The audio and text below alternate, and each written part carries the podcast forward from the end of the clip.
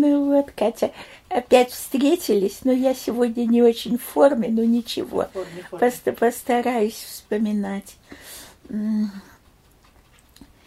конечно, великий контраст, потому что после, э, после Египта, э, после жизни на юге Франции, вот э, мы попадаем в Италию. И э, я не знаю, я говорила или нет, что папу пригласили в Ватикан поработать над э, арабскими рукописями. И это было, конечно, очень интересный момент. Э, Вот, и мы были гостями Ватикана некоторым образом, да. Ну, такая была гостиница. У меня даже где-то должна быть фотография, но э, не очень. Такая там амфилады комнаты. Э, Мама только, э, мама только брату делала э, из молока делала творожок, чтобы его кормить. Он брат, братик был еще маленький. Ну, и э, вообще атмосфера Ватикана очень интересная. И я с папой впервые попала в библиотеку Ватиканскую, и папа вместе с какими-то монахами. Я думаю, что это произошло по э, знакомству его с иезуитами, ведь он же э, сотрудничал в журнале, который назывался «На земле ислама». Э, Я вам говорила. М, И э, этот, этот журнал э, научно-исследовательский по арабистике вели в основном монахи-иезуиты, жившие э, в, в Африке. И вот там, в Северной Африке, папа познакомился с монахом эм, аббатом Фоле, Пер Фоле, такой толстенный аббат, э, и, и с другими, и стал сотрудничать еще во время войны. Он сотрудничал в журнале иезуитском. А потом они его пригласили посмотреть какие-то древние рукописи. И вот там вот я впервые попала в библиотеку Ватикана. Папа хотел мне показать инкунабулы, как они лежат. Там, ну, конечно, впечатление потрясающее, понимаете. И вот я помню, что мы по этим длинным коридорам этих, этого гостиничных номеров, где мы жили, и у папы было даже свое такое бюро, такое там э, э, комната, где он мог работать с книгами и смотреть э, рукописи. Он смотрел там в библиотеке с, э, и миниатюры арабские показывал нам, и все. А потом мы гуляли, конечно, по Риму, смотрели все э, форум. Э, Я даже описала в книге, как мы гуляли по римскому форуму, смотрели, конечно, знаменитый Домус Аура, э, золотой дом Нерона, и вот этот вот э, потолок с э, дыркой, откуда лепестки роз сыпались на Нерона. Но э, тогда можно было, были такие гиды, которые просто по улицам бродили и сразу видели, что иностранцы, туристы приставали и говорят, вот мы вам покажем то-то, мы вам покажем это, и просили маленькую мзду за то, что вот они покажут какие-то древности. Папа тут же попросил какого-то итальянца показать ему Торпийскую скалу. Мы не знали, где она находится точно, но он нас подвел и стал говорить, жестикулируя невероятно. Ну, такой, я бы не сказала бомж, но полубомж жестикулирует. Нет, вы представьте себе, вот именно с этой скалы этот мерзавец Тиберий бросал красивых девушек прямо муреном. Il cattivo Tiberio le belle ragazze del mare precipita. Мы страшно хохотали, смеялись. Ну, в общем, было такое впечатление, что у этих людей вообще у римлян вот эта вот античность, они сами ее свидетели, они их видели, и этих злых мурен, и этого отвратительного Тиберия, и все эти персонажи для них живые люди. Ну, потом папа нас повел, конечно, в, ну, помимо Колизея там и так далее, он повел нас недалеко от Колизея, кстати, в тот ресторан, где Гоголь э, всегда столовался, и там висит портрет Гоголя, э, папа знал. Ну и появились кое-какие русские, э, русские, с которыми встретились. Но, э, как бы вам сказать, я же была, я была девчонкой, я, мы с мамой больше ходили по, по другим музеям. Я, мама, мало помню, с какими учеными у папы были контакты. Конечно, э, с профессором Ивановым, еще там с какими-то русскими. Э, их довольно много было в, в Риме. А потом мы поехали по Италии. Путешествия очень интересные и во Флоренцию, и э, на Капри, вдоль Коста Амальфитана, вот в Амальфи, вот эти вот все известные места – но как-то так получалось, что я уже говорила по-итальянски, благодаря бабушке, конечно. Э, и я э, бодро болтала по-итальянски, и меня все страшно интересовало. Так что путешествие было потрясающее. Но, в общем-то, мы, э, как вы знаете, мы ждали, что как разрешится наша судьба. Э, поедем ли мы в Америку или поедем ли мы в Прагу. Потому что папа в два университета послал заявки, чтобы э, преподавать арабский на кафедре арабского языка. И так получилось, что почти одновременно он получил приглашение в какой-то американский университет, чуть ли не возглавить кафедру, и в Прагу. Но он решил, что в Америке царит макартизм, и этот период был очень малоприятный, как вы знаете. Э, в это время как раз, по-моему, Чарли Чаплин покинул, э, покинул Америку и перебрался в...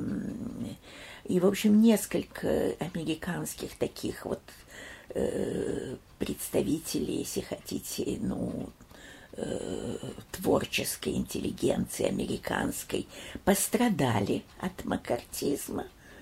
И на папу это произвело очень большое впечатление, и он без колебаний выбрал Прагу и получил э, приглашение приехать в Прагу. И вы знаете, после Италии, после всего этого солнца, после всего этого, после всей этой красоты синего неба, мы попадаем осенью э, в довольно мрачную, темную Прагу с ее готикой.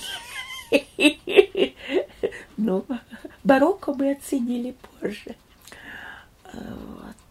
И вы знаете, контраст был такой, что нам очень не понравилось. Значит, нас встретили чехи, и нас встретили э, и нас встретили представители советского посольства. Почему советского посольства? Потому что папа к тому времени взял советский паспорт. Была возможность для эмигрантов э, э, первой волны брать советский паспорт. Эта возможность появилась довольно рано, по-моему, в сорок пятом году, я не знаю. И многие из тех, кто взяли советский паспорт и вернулись сразу в Россию, об этом и писали, и рассказывали многократно, попали в лагеря, потому что не знали, почему они вернулись, подозревали их в, в том уж в шпионаже и там, я не знаю, черта в каких грехах. Но э, папа попросил у э, не жить в гостинице, и в советском посольстве ему сказали, а, говорит, вы будете работать в Карловом университете, преподавать арабский, там и так далее, заниматься арабской филологией. У нас есть квартира. Я до сих пор помню этот адрес. Улица над Штолоу, 8. Ну, что значит над Штолоу по-чешски? Над э, знаете, это штольни, что ли, да, вот такие вот э, над, над рекой вот такие какие-то были сооружения, да. Э, и вот на этой улице старый дом, такой буржуазный дом, у меня даже есть фотографии этого дома, и э, все. И нам пришлось, нам дали, нам дали ключи в посольстве, и эта квартира была запечатана и отдана в распоряжение советского посольства и так далее с момента, когда э, советские войска освободили Прагу. То есть никто в эту квартиру не входил, она была запечатана. И нам сказали, вот если хотите, вы эту квартиру приведите в порядок, и вы можете в ней жить. Ну, дом довольно мрачный, переулочек, на другой стороне Волтавы, на высоком берегу Волтавы, с, с видом на город, но мы как раз наши окна выходили скорее в другую сторону, вообще переулок особого вида не было. И э, вскрыли эту квартиру, ну, с какими-то там, с паней домовницей, с э, хозяйкой этого, э, хозяйкой дома, консьержкой, пани домовница. И, э, еще какие-то там были люди. И что же там оказалось? Там был тот беспорядок, который остался с 45 -го года, а был уже, значит, конец 49-го, вы представляете? Там были колоссальные количество экземпляров Майнкамфа. Там были какие-то... Все было в квартире в полном хаосе. Вселиться сразу в квартиру было невозможно. Мы стали выносить весь хлам, который там был. Пани домовница все объясняла. А пани домовница, значит, подошла к окну. Мы по-чешски не понимали, но так как русский славянский язык, как-то мы стали сразу объясняться по-чешски. Пани домовница подошла к окну и говорит, ну, в общем, здесь жил, говорит, немецкий офицер, э, летчик. Кстати сказать, вот эти люстры на, были в виде пропеллеров. И э, она говорит, вот с этого балкончика, вот с этого окна мы ее сбросили. Это когда было вот это вот пражское восстание, и, значит, встречали воинов-победителей. Мы в таком ужасе были. Вы знаете, что, что выбросили жену этого бедного офицера, которая не успела э, убежать. Да, говорит, и несколько фраз таких этой пани домовницы, мы ее возненавидели сразу. Она говорит, «Геске прадличко мела». Какое у нее было красивое белье. Потом все это белье оказалось у пани домовницы было в этом доме. Ну, как-то, знаете, покоробило нас многое, скажем прямо. Эм, очень многое покоробило. Мы как-то никак. И мы увидели, что этот э, офицер Люфтваффе, он приехал из Италии, у него стоял, э, стояли итальянские э, эти самые сувениры какие-то, которые мы только что видели в Италии. У него, он, он очевидно, страшно любил Италию, любитель был каких-то, ну, этим интеллигентный человек, и все. И, конечно, мы так очень у нас души скрепились, и мама прямо даже с трудом разговаривала с этой пани домовницей.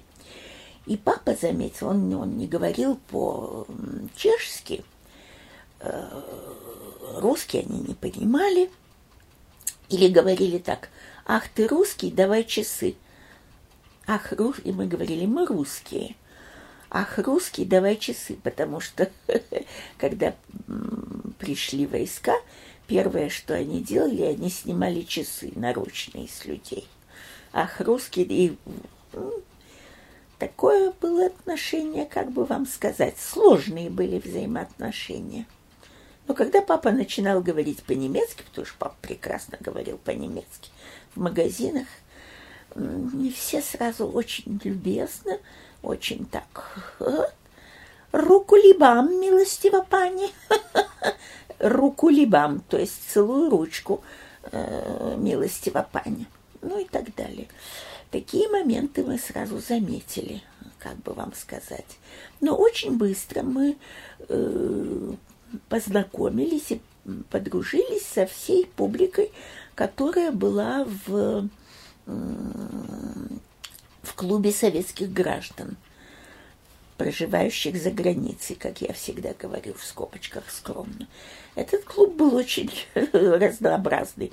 Значит, туда вроде бы ходили и э, ходили реэмигранты, Туда ходили и русские, которые оставались в Праге. В общем, очень была сложная обстановка. В Праге было много беженцев из Польши, русских. Вот в частности, семья Замараевых, с которым мы познакомились там, в Праге, они бежали из Варшавы во время пожара Варшавы. Вообще колония русская в Праге была очень разнообразная, очень обширная, большая. Вот там вот мы встретили Чириковых. Писатель Чириков был похоронен на э, Альшанском кладбище. Колония была очень большая. Ну и в этом клубе мы сразу там познакомились с большим количеством людей. Ну, как бы вам сказать, папа тут же решил, что он возьмет какую-то общественную работу, но у него с общественной работой не получалось над ним все время смеялись. Он там стал рассказывать, э, вообще мы не очень-то представляли себе, что происходило в Советском Союзе, но так, э, когда начался этот, эм, были такие компании в Советском Союзе, я понимаю, э, компания по эм, по э, лесу, как это называлось? Ну, в общем, лесозащитные полосы надо было ставить, сажать. И папа э, решил сделать доклад по газетам на каком-то там заседании э, клуба советских граждан, показал маленькую карту Чехии и проекты озеленения вот этой вот кампании на всей э, России. и чехи, которые приходили, так как-то немножко тоже борщились. Вот так. Но э, клуб был очень интересный, там было много актеров, какие-то спектакли ставили. Скажите, как он концерт подготовил? Да, да, да. Ну, концерт это вообще было. И туда ходил, значит, клуб международного студента концерт этот провалился со скандалом, потому что, понимаете, советские, которые приходили из советского посольства, они настолько выделялись, они настолько были не похожи на нормальных людей, а там были русские, приехавшие из Америки, приехавшие из э, разных э, мест, из, э, между прочим, из этого, из Южной Африки, из ЮАР, из ЮАР, из самых невероятных мест, которые, как бы сказать, говорили, сожгли свои корабли. Они выбрали советскую сторону, сожгли корабли, порвали с Западом, громогласно и приехали и никак не могли разобраться в обстановке. И не понимали, что с ними происходит. А с другой стороны были э, вот эти вот э, непроницаемые люди, которые мало общались, и очень строго смотрели. Ну вот папин скандал с этим, э, с клубом международного студента, когда он пригласил студента МБА, который э, выпил там э, несколько рюмочек, тут же опьянел и стал неприлично себя вести, рассказать. Ленин, Сталин пел песню о Ленине и Сталине, И у папы даже этот занавес никак не, не опускался. Папа по-пластунски сдирал это. А эти консулы, или я уж не знаю там кто, какие-то официальные лица, э, значит, строго приказали прекратить это выступление. Все это было ужасно. А с другой стороны, приезжали интересные люди с интересными докладами. Вот Оренбург приезжал, мама с ним познакомилась, и были писатели приезжали, делали какие-то доклады, мы с удовольствием ходили их слушать. А с другой стороны, папа, э, значит, занялся э, своим преподаванием арабского, и у него был секретарь, арабист – который приходил к нам домой, они работали вместе, Петрачик. И вот этот Петрачик оказался милейшим человеком, милейшим человеком. И э, к папе аспиранты приходили на дом, и они занимались э, по-моему, они занимались диалектологией в основном. И папа тогда решил, что надо написать, э, издать свою работу о производстве фесок. И, по-моему, он даже издал... Мне, мне сейчас трудно говорить, я так без документов говорю. Э, но они долго работали вот э, над всем тем, что сопровождает производство фесок. Э, и вообще вот культура Магриба и эм, вся диалектологическая часть, связанная с этим, они это обсуждали, и у него много, множество аспирантов работали по... Э, это, знаете, вот э, очень хорошо описаны вот эти вот все Э, ткани, ремесла, еда, все виды культуры описаны в эпосе Бенихиляль. И до сих пор это осталось. И все, э, вся Северная Африка, она именно, э, именно повторяет те же самые структуры. Папа это все всегда объяснял. А я поступила учиться – Э, тоже очень интересно произошло. Я пошла учиться в последний. Э, мне надо было сдать. Я э, в Египте сдала первый э, экзамен на аттестат зрелости Башо. Тогда было два Башо. Надо было сдавать один год один бакалавриат, а потом второй бакалавриат, чтобы закончить образование. И оказалось, что французская миссия э, преподавательская еще работает. И я пошла во французский лицей.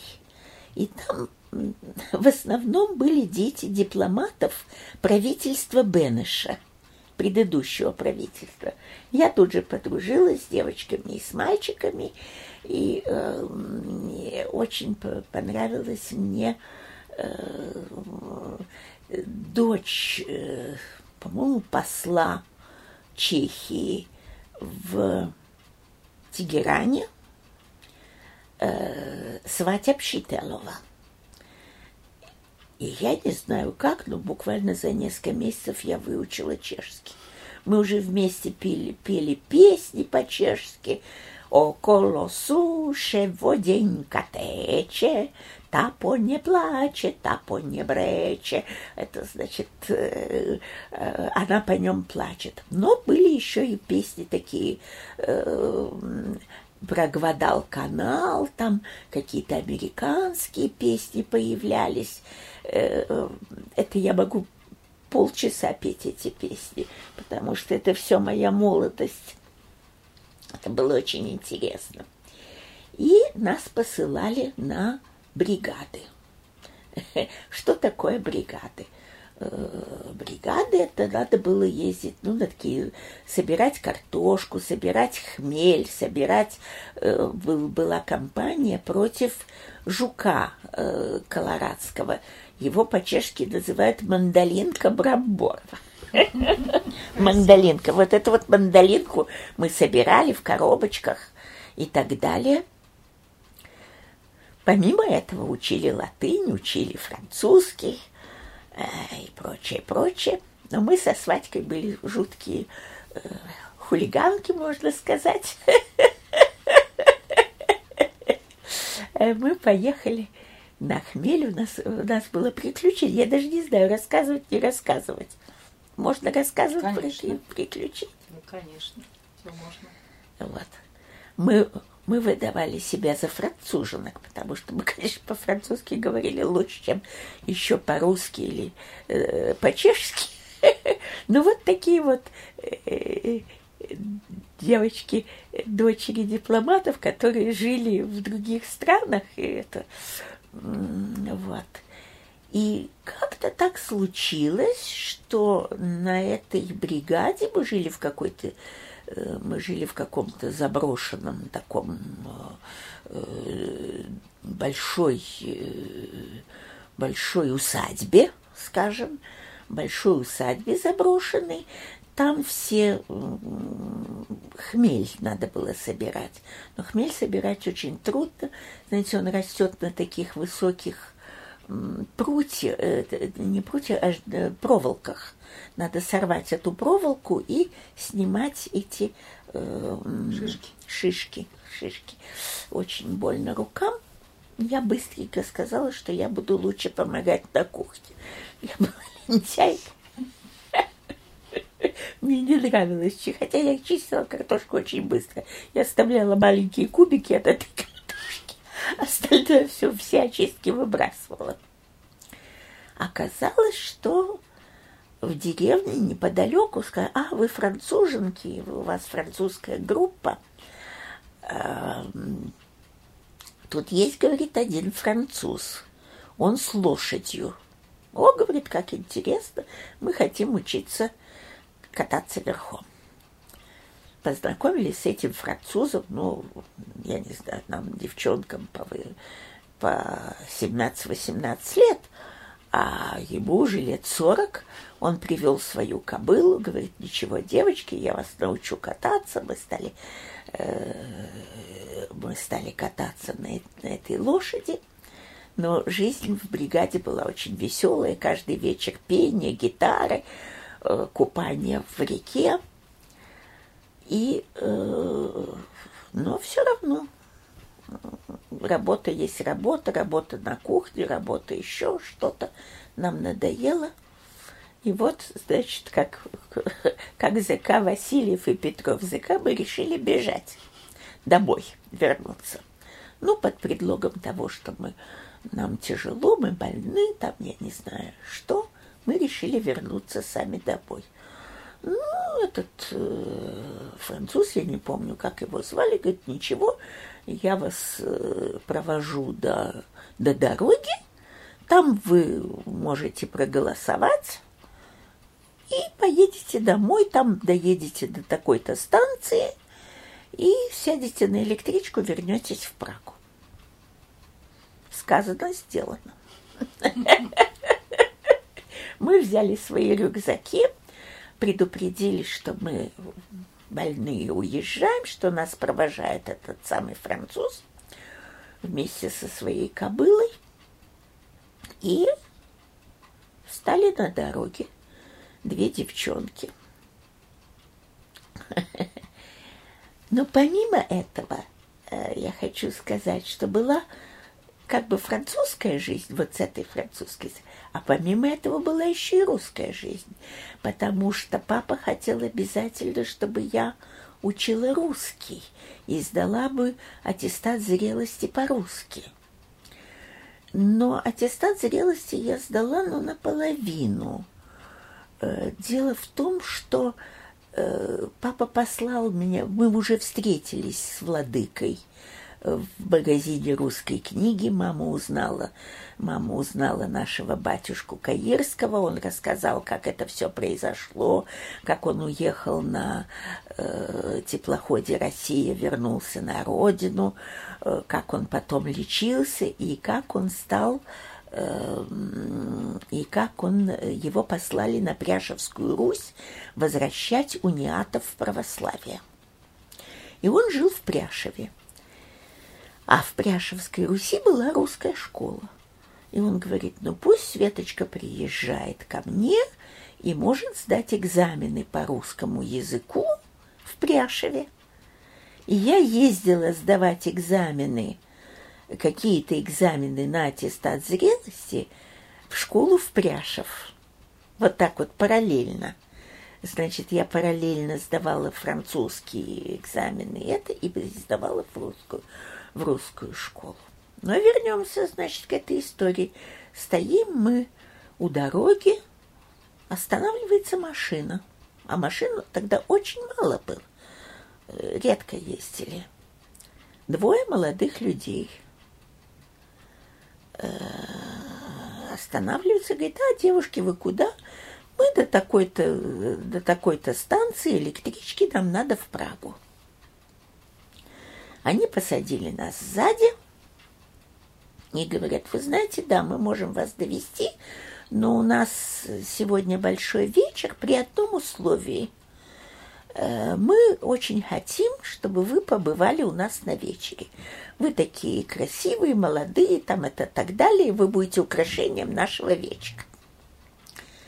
Мы сидим сзади на заднем сиденье и говорим по-французски друг дружке. Может быть, это опасно? Как же мы поедем с этими молодыми людьми? Что это за молодые люди и так далее? Они к нам обращаются и говорят, а вы что, француженки, девочки? Вы говорите по-французски? Мы говорим, да, некоторым образом француженки. Нет, нет, обязательно вы поедете к нам. Э, вот тут вот какой-то есть замок в лесу, охотничий, охотничий э, дворец или так далее. Мы в этом дворце устраиваем костюмированный бал. Вы поедете с нами. Э, мы понимаем, что уже деваться некуда.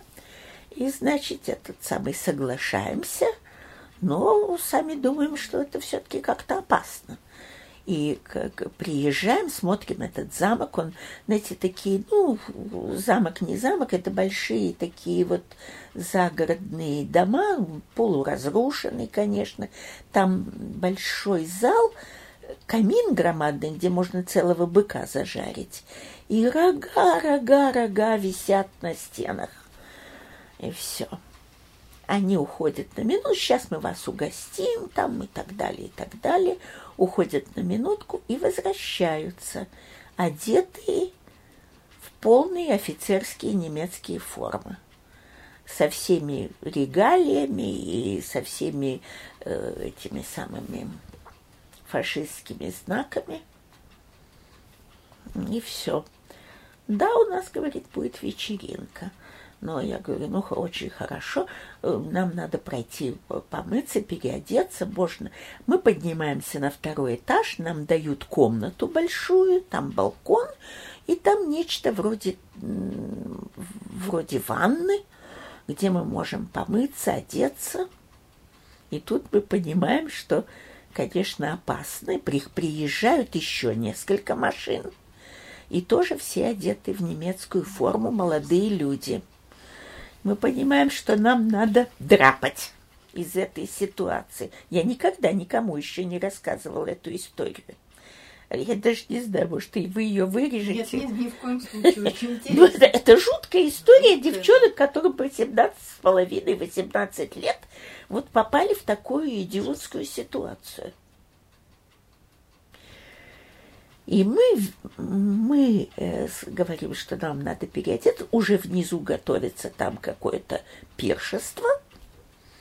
И мы думаем, как бы нам так удрапать, уже вечереет, как бы нам так удрапать, чтобы, э, в общем-то, не, не попасться им на глаза. И мы вдруг понимаем, что вот этот балкон такой большой, я прямо его вижу сейчас, балкон с такой балюстрадой, и прямо ветка дерева, я уж не помню какого-то дерева, там дуба, не дуба, лежит на этой балюстраде. И мы решили, что мы по этой ветке, мы бросим рюкзаки вниз, по этой ветке спустимся и э, берем мы простыни постелей, которые там наверху лежат. Но все в таком каком-то виде. Э, и этот э, это большой дом, и все в таком полуразрушенном, полузаброшенном. Простыни какие-то старые грязные. Мы из них делаем такой жгут, чтобы спуститься потом с этой самой. И представляете, мы э, осуществляем свою, свой спуск. Поцарапали, поцарапали ляжки. Ужасно. Я помню, царап. Взяли рюкзаки и бежим. И вдруг слышим, что эти самые ребята нам кричат. И по-французски, и по-чешски, и по-английски, я уж не помню. Куда вы, девушки? Мы это, и бегут за нами. И мы в таком, в таком страхе, в таком ужасе бежим, не зная куда, и выбегаем на большую дорогу. В общем, они за нами не погнались, видимо. Выбегаем на большую дорогу, дрожим, я не помню, там, я только помню, что у меня страшно были поцарапаны ляжки по, после этого спуска по этому дереву. Тут начинает крапать дождик, и э, едет мужик едет с, с большой повозкой с сеном, громадно. И мы его умолили нас забрать, э, и он действительно нас куда-то довез до, до какого-то немножко ближайшего поселка, и оттуда нам надо. Короче говоря, мы э, с большим трудом добрались до этой электрички и только под утро сели на электричку. Понимаете? Потому что ночью не было уже электричек. Но авантюра была еще та.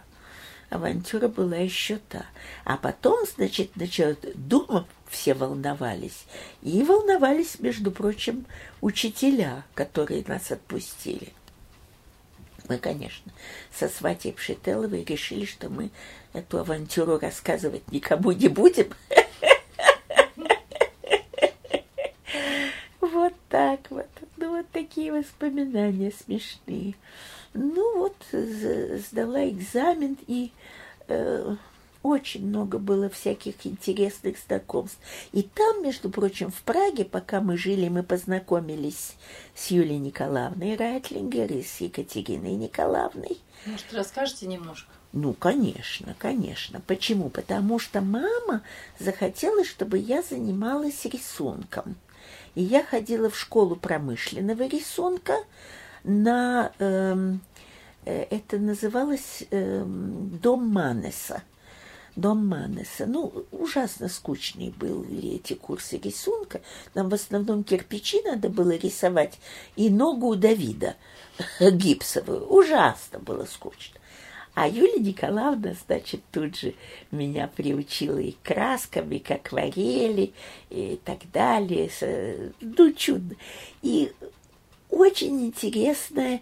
А мама знала Юлию Николаевну еще по Сергиевскому подворью э, в, в Париже, потому что она ходила на лекции отца Сергия Булгакова и э, вообще интересовалась всем этим движением и все.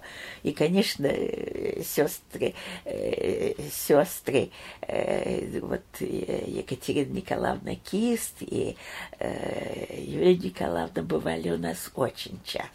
Поясните, Светлана Юрьевна, кто это для тех, кто не знает? А Юлия Николаевна, Юлия Николаевна была Э, она была духовной дочерью отца Сергия Булгакова, понимаете? Но как-то всю ее, э, весь ее путь мы узнали как-то постепенно потом. Но она ко мне отнеслась совершенно как... Она меня всегда называла моя доченька. Я не знаю, понимаете, она как-то э, действительно считала меня своей как-то доченькой. Немножко. И я тоже, мы так привязались друг к другу. Она чуть ли не каждый день приходила, давала мне вот эти уроки рисования и все. Потом ей пришлось уехать. Э, и мы уехали, мы уехали в Советский Союз, но очень долгое время она к нам приходила и давала мне уроки рисования. А у Екатерины Николаевны был сын Саша Кист, с которым мы очень дружили, но он, он тогда еще говорил с большим чешским акцентом. Э, э, значит, по-французски меня зовут Клэр. А он по-чешски произносил «но слайре, слайре». И он читал по-чешски «но». И он тогда был влюблен в какую-то... Он младше меня на год эм, всего лишь. Сейчас он до сих пор жив, живет в Ташкенте. Вот, мы с ним и переписываемся, и, в общем, э, э, и, э, и Сашка некоторое время, Сашка Кист, и когда в Ташкент они вернулись, мы, конечно, и, и встречались, и он был в нашей молодежной компании. Э, и мама мечтала, что я выйду замуж за Сашу Киста. Но это, этого не произошло, потому что, как бы сказать, он абсолютно был не героем моего романа. Вот так вот. Как-то в нем было, э, ну, такое, немножко мне казался скучным. Но это, это, это, просто в те годы э, это сложно вспоминать. Вот. Э, не герой моего романа, скажу. Я была более, как бы сказать, отчаянной девчонкой, хулиганской, но, но в рамках. И вот я помню вечер, чудесный был костюмированный бал в этом самом устроен э, в э, клубе, э, в клубе советских граждан, и я была в костюме Колумбины. Мама мне сделала костюм и маску, и все, и я танцевала. Это был потрясающий вечер, вот это было уже начало моей такой бурной молодости. И, э, надо признаться, что я э, всегда была рассказчицей. И я собирала вокруг себя молодежь и начинала им рассказывать что угодно. И воспоминания о Египте, и там что-нибудь про Францию, и еще что-нибудь. То есть язык у меня был подвешен всегда. Вот так вот. Так что потом были очень интересные, знаете, были какие-то традиции у чешской молодежи. Мы выходили все на какие-то демонстрации, и тогда все это было очень... Это, э, у меня был значок Мао Цзэдуна почему-то. Мы очень все были, очень любили Китай. Потом э, это, э, и постепенно, вы знаете, перед самым отъездом из Праги вдруг мы с мамой полюбили и барокко, и вот этот вот э, э, Грачаны, и старую Прагу. Как-то мы оценили, но оценили далеко не сразу, далеко не сразу, да. Ну, а остальные рассказы мои о Чехии, это может быть только воспоминания о людях разных. Ну, это интересно о людях. Э, ну вот, очень много легенд всяких ходит всегда в Праге как-то. Э,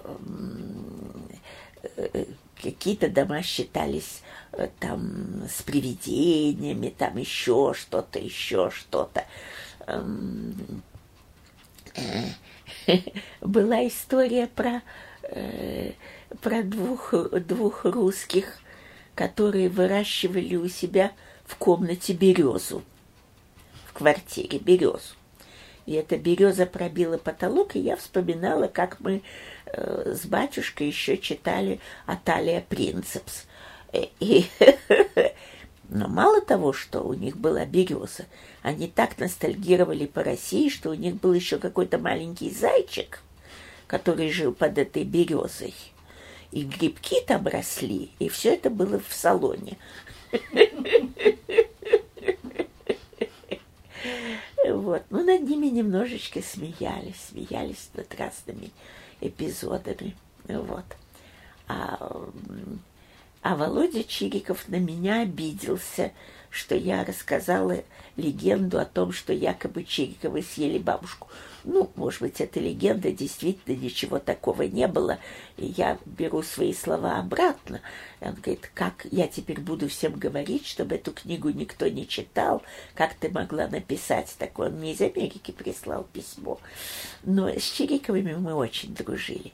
А Чириковых их было мало-мало меньше. Значит, был, э, был э, Чириков старшие родители Чириковы, это, значит, сыновья, э, сын писателя Чирикова его жена Мария Владимировна. Потом, значит, были, э, был, была, была Майя Чирикова, она чуть-чуть старше меня, она уже умерла, Майя Чирикова. И вот мы с Майей Чириковой очень дружили с Майей. Она стала потом врачом. Сейчас тоже она умерла. Майи нет уже в живых. Но я очень дружила с Майей. А потом был ее брат Мика Чириков, который сейчас живет, э, живет в Минске. Вот, с ним меньше. Но мой брат младший очень дружил с Володькой Чириковым. Они называли себя мушкетерами. И вот фотографию Вол, э, Володи Чирикова и брата моего э, в матросках э, я даже в книжке есть, вы можете ее оттуда взять. Вы видели эту фотографию. Да. И я им читала, я им читала французские, знаете, вот эти вот комиксы, приключения э, Тинтина, приключения там разные и так далее. И они у меня смотрели и таким образом выучили французский, как ни странно. Вот это мелюзга была. И папа решил, что он, э, да, летом очень часто ездили ездили или даже зимой ездили на отдых в горы, снимали какой-нибудь большой дом. Эти дома назывались Боуды. Боуда. Боуда – это большой такой многоэтажный дом, и там расселялись все русские, там снимали на, на время, там, я не знаю, на недельку, на 10 дней на, для отдыха. Это, нанимали кухарку. Эти кухарки готовили прекрасно. Ну, готовили да чешский лад. Вепшева кнедлик зели, знаете, кнедлики вот эти вот с капустой и прочие, прочие, булочки какие-то несусветные, но очень хорошо готовили. Надо сказать, что чехи готовят прекрасно. Вот немножко тяжеловато, но очень сытно и вкусно. И, а папа решил, что он будет э, вот детей по-скаутски. Ну, утром устраивалась этот самый подъем флага э, красного, э, красного флага там э, советского, потом еще на манер скаут. Он перенес э, э, скаутов на сделал как бы пионерскую организацию. Папа очень любил это все. И он учил бедного Володю Чирикова плавать, и он говорит, очень хорошо, вот его бросишь в воду, он сразу за... поплывет. Бросил Володьку Чирикова в воду, Володька Чириков стал тонуть, а Марья Владимировна чуть волосы папины последние не вырвала. Вот вы хотели утонуть. И была еще такая мелюзга. Мелюзга, дети, я на них мало обращала внимания, потому что у меня шла молодость, совершенно другой этап жизни – а вот это вот мелюзга, Муся, Пуся, Буся, Люся, это были и девочки Замараевы. Вот Муся ко мне приедет в понедельник из... Э, всех их раскидала по миру. Но как бы вам сказать, у нас остались э, э, и связи, и мы знаем друг друга, и понимаем очень хорошо. В общем, существуют какие-то вот такие вот я не знаю, нынешняя миграция, она также сохраняет связи? Думаю, что нет. Думаю, что не так. Но, во всяком случае, мы всех, всех знали и э, как-то были,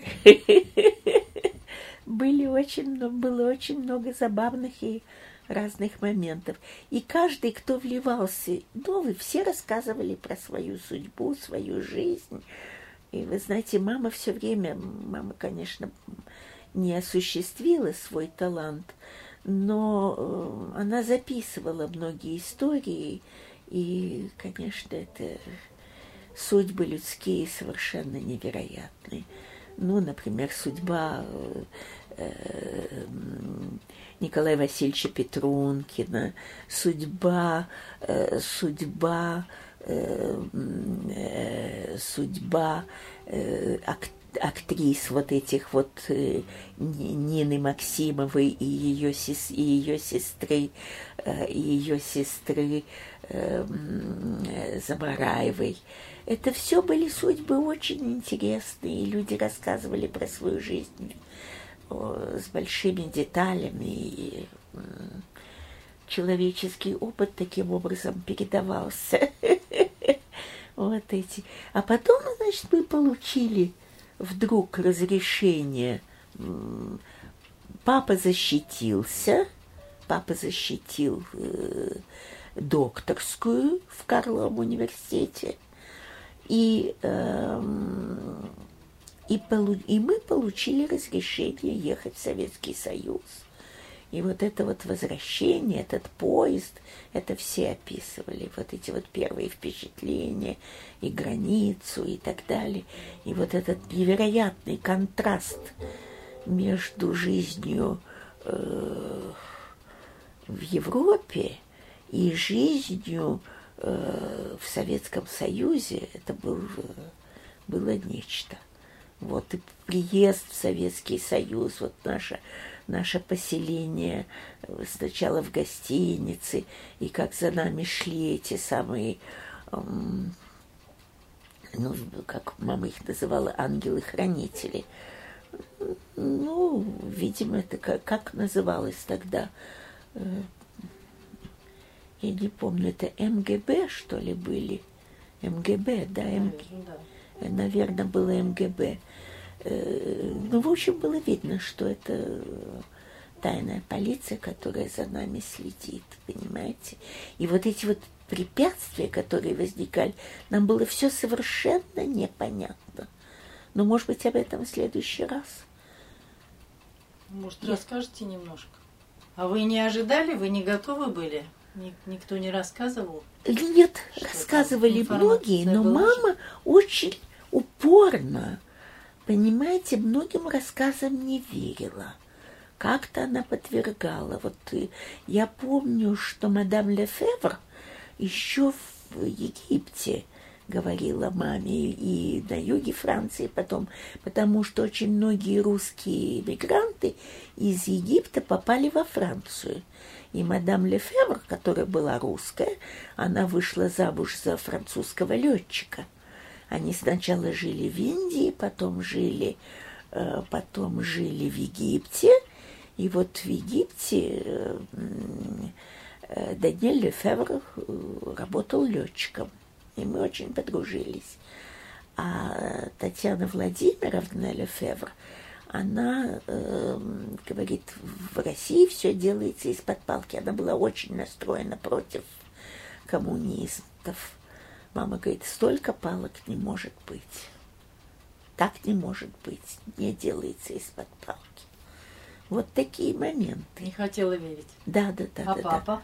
Потом э, я не знаю, я не знаю, потому что вы знаете, в тот, эти, эти вопросы не обсуждались. Папу просто удивляли реакции людей. И то, что он как-то каждый раз становился в тупик от реакции людей, это всегда было. Папа не ожидал реакции. Он э, как-то не, не мог предсказать реакции людей и не понимал, почему. Его все страшно удивляло. А в общем-то, видимо, можно было предсказать, но просто папа об этом не думал. Знаете как? Вот такие моменты. Но некоторых людей он просто, как бы вам сказать, опасался или как-то, э, ну, не вводил в свой круг, понимаете как? Вот. Но я вам скажу, что нас потрясло несколько, несколько историй нас потряс, потрясли. Во-первых, потрясла история одной молодой девушки, которая приехала из Советского Союза. Она была очень такая комсомолка, красавица и так далее, и так далее. И она встретилась там, вот в этом клубе с каким-то молодым человеком, и им удалось убежать. И вот это то, что они убежали за границу и, как бы сказать, э, удрапали, вот это вот обсуждалось, очень с удивлением обсуждалось. Вот, что как же так, все стремились в Советский Союз, а они вот из Советского Союза бежали. Ну, конечно, про, про лагеря знали, но тоже как-то, я не знаю, это даже не обсуждалось особо. Была вот эта вот семья Грюнер-Виннеров, которые он, он работал э, мадам Грюнер вышла замуж за мистера Виннера, или мистер Виннер женился на мадам Грюнер, ну, в общем, их так и называли, Грюнер-Виннер. Они приехали из Америки. Э, и он, как раз это эпоха макартизма, он ненавидел Америку лютой ненавистью, а его жена работала в каком-то, она работала как это, housekeeper, знаете, вот по устроительницей дома там и так далее, в очень, у очень богатых людей. Эм, она просто э, трепетала от ненависти вот к этим, к этим богатым людям американским, у которых она работала, и э, как-то к презрению которому она... У них был сын, Игорь, молодой человек, ну, немножко старше меня, мне тогда исполнилось 16, он приехал из Парижа, привез мне духи. Э, мне он очень нравился, милый такой человек, Игорь, Игорь Виннер. И вот этот э, Игорь Виннер сказал родителям, они стояли в списке и должны были получить советские паспорта. И Игорь сказал родителям, лучше ехать в Париж. И мы паспорт лучше не получать. И он отговорил родителей ехать в Советский Союз в последнюю минуту. Они уже должны были получить. А э, мама спрашивала, ну скажите, пожалуйста, а что же вы привезли из Америки? Вы с какими-то вещами приехали? Ой, нет, дорогая, он ли блузкис, блузкис и блузкис. Она тогда меняла блузки, и все. Ну, в общем, у каждого так складывалась судьба очень индивидуально. Но в то же время общий какой-то рисунок был. Люди очень хотели вернуться э, в Россию. Вот. А Николай Васильевич Петрункин в то время, он как раз снялся в роли Геббельса в фильме, э, в фильме «Падение Берлина». Ну вот, ну, фильм э, такой во славу Сталина, как вы знаете, и всякое такое. Но как он играл Геббельса, потрясающе. Он был, он был как раз из театра Михаила Чехова, понимаете? Он сыграл роль Геббельса прекрасно, прекрасно, понимаете? Он, и когда он читал стихи, когда он рассказывал всю, э, всю эпопею э, театра Михаила Чехова в, в Америке, э, тоже там было очень много всяких отрицательных моментов, которые вызвали именно его желание не, возвращ... не оставаться в Америке, а вернуться в Россию там и так далее.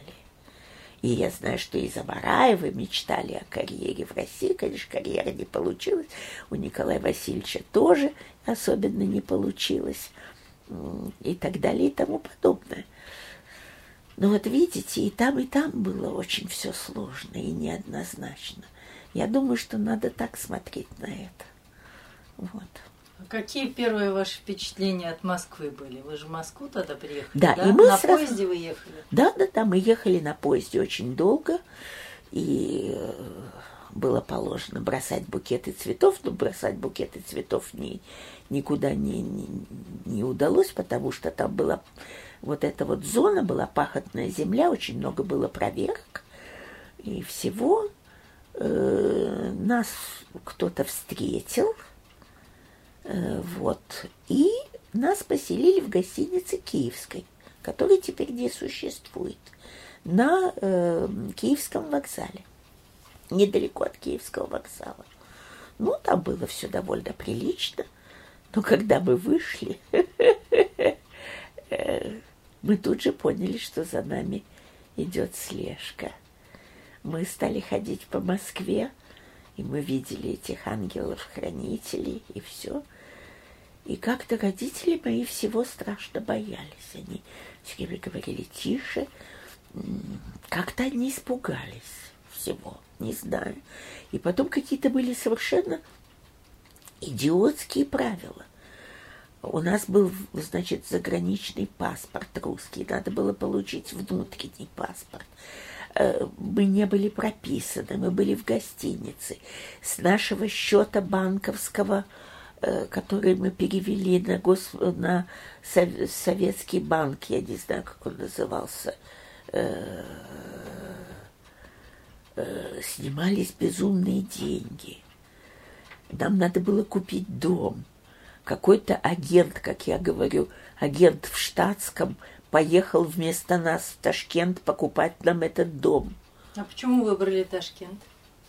А, потому что сказали папе, что в большие столицы его не пустят, и так как он востоковед, ему предложили, значит, в Москве оставаться было нельзя, это было совершенно точно решено, потому что мы вот вновь прибывшие, и, так сказать, неизвестно, что мы за люди или что-то такое.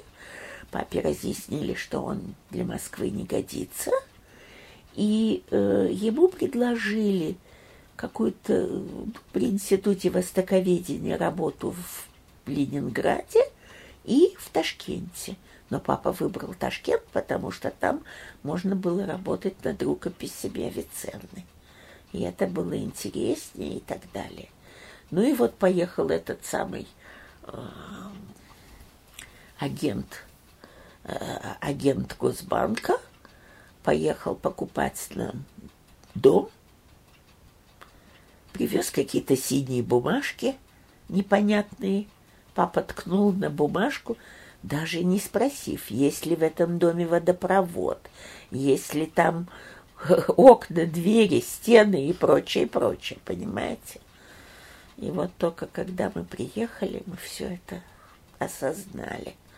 Но То есть это вы было- не предполагали, что такое может быть в виде нет, дома? да? нет, нет, нет, абсолютно не предполагали. Я даже на, на да, по-моему, в свое время на Радио Свобода я дала интервью и рассказывала наши первые впечатления. Есть такое интервью, сохранилось. Это Ой, какой всё был год?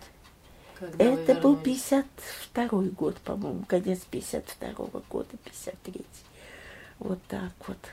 Э, Сталин когда умер? В 54 53-м. 53-м, вот-вот. Потому что тут же умер Сталин. Тут же умер Сталин. Это было страшно совершенно. Ну а Москва какой вам помнится? Вы первый раз ее увидели? Громадный город, очень пустынный, громадный город. Очень, очень большой. Но мы, мы попали в музей подарков Сталина, вот там, где папа стал хохотать над этой рисинкой. Я это описываю. Ну, Вы него- расскажите. на Для тех, него кто допол- не читал книгу. на, на него напал хохотунчик. Он увидел всю первую главу истории КПСС на этой рисинке в микроскоп. Нарисованную на него напал хохотунчик. А мама говорит, не смейся, нельзя и так далее. Ой. А люди как себя вели? Так, на Ну, улице, вы в метро? знаете, да, да, да, нас сразу воспринимали как иностранцев. И... Заметно было, да? Да, да, да, да. Ну, папа был э, поначалу у папы у нас были, знаете, ботинки на толстых резиновых белых подошвах. Э, тогда вот э, тогда были такие в моде. Мы у нас были вот эти ботинки, ну такого спортивного типа. И все. Потом, значит, папа был в гольфах, в клетчатом пиджаке, рыжий, усатый. Ну, как-то сразу было видно, что мы это и сразу воспринимали. Некоторые нас боялись, а некоторые, наоборот, бросались помогать, когда видели, что что-то не так. И все. Но как-то очень быстро мы находили тех людей, которые интересны, и тех людей, с которыми у нас общие как-то моменты были. Вот. Здесь в Москве еще? Нет, мы в Москве не так долго были, потому что все-таки надо было ехать устраиваться в Ташкент. Мы приехали в Ташкент. А как вы ехали? Тоже поездом? Тоже поездом, тоже поездом. И мама раздала этим э, проводницам в поезде все свои капроновые чулочки. Потом даже жалела, потому что, ну, она не знала, что ничего нет. Вы знаете, все ходили тогда в резиновых черных галошках таких. И клали в, в каблук, клали деревяшку. Э, ну, такие женские э, галошки были с каблучком. И туда клалась деревяшка и подстилка. И все ходили в этих галошках. Вот. Очень забавно было. Но, конечно, видно было, что люди одеты бедно, и э, не хватает очень многого, и, и еды мало, и все, и все. Но нас, нас кормили хорошо в этой гостинице киевской. Но только каждый день был салат из крабов. Каждый день. А крабов тогда не покупали, крабы не ели. Но в гостинице мы ели салат из крабов каждый день. И так это мне запомнилось. Вот. Но мы очень любили советское кино. Мы ходили смотреть фильмы советские. Мой брат обожал, он, я не знаю, раз 15 смотрел фильм «Джуль Барс», поэтому, когда у нас завелся э, какой-то невероятный пес такой, вот этот самый, он его назвал тут же Джуль и так далее, понимаете? Но, конечно, все трудности были впереди. Вот. И многих. Вот потом вот их транспорт, когда вернулся из Чехии, все наши друзья, с которыми мы встречались в Чехии, все они были направлены хрущевым транспортом. Это, но об этом я расскажу в следующий угу. раз. А в Москве вы с кем-то успели встретиться? Я не Или пом... не было у вас каких-то связей? Э, я не помню точно я не помню.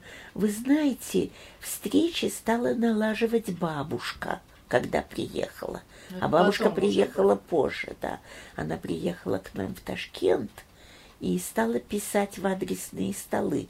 Мы же многих не знали. Адресов и ничего. Не знали, кто у нас остался из родственников. Я, я просто не запомнила, как это было. То есть в Москве не было каких-то встреч? В первый раз нет. Мы, мы же были недолго, и потом сразу поехали в Ташкент. А уже из Ташкента мама стала списываться с украинскими родственниками на Украине. И вот какие-то письма она получила тогда. Вот. Может быть, от Иконниковых. И, по-моему, восстановилась связь я вот не помню, с тетей Ирой. Но мы не знали, мы в первую, в первую встречу мы не встретились с тетей Ирой. А э, с Ириной Николаевной Игнатьевой мы встретились позже. Она приехала к нам в Ташкент. Вот. Ну и со всеми другими. Вот. Это сложно сказать.